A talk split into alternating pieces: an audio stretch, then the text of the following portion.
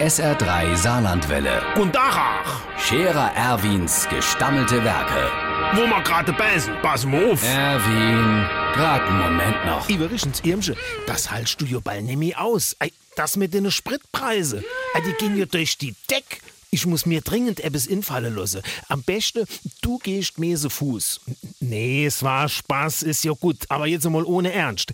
Im Zibbels Mann ist ein unehelicher Adoptivtochtermann, der schafft jetzt nur noch ein über der Anna Dach. Die andere Dare huckt er im Bus, für auf die Arbeit zu fahren oder er wartet auf den Zug. Auf jeden Fall muss doch jetzt politisch etwas passieren und deswegen fordern mir von der Chef von der Scherer Erwin Partei, also ich, eine Erstzulassungsabhängigkeitsbenzinpreisfestsetzungsbremse. Hm, Und die geht so. Der Sprit kostet so viel, wie er kostet hat, wie du der Auto zum ersten Mal zugelost hast. Das heißt, wenn du ein Auto von 1983 fahrst, bezahlst du so viel, wie der Sprit 1983 kostet hat.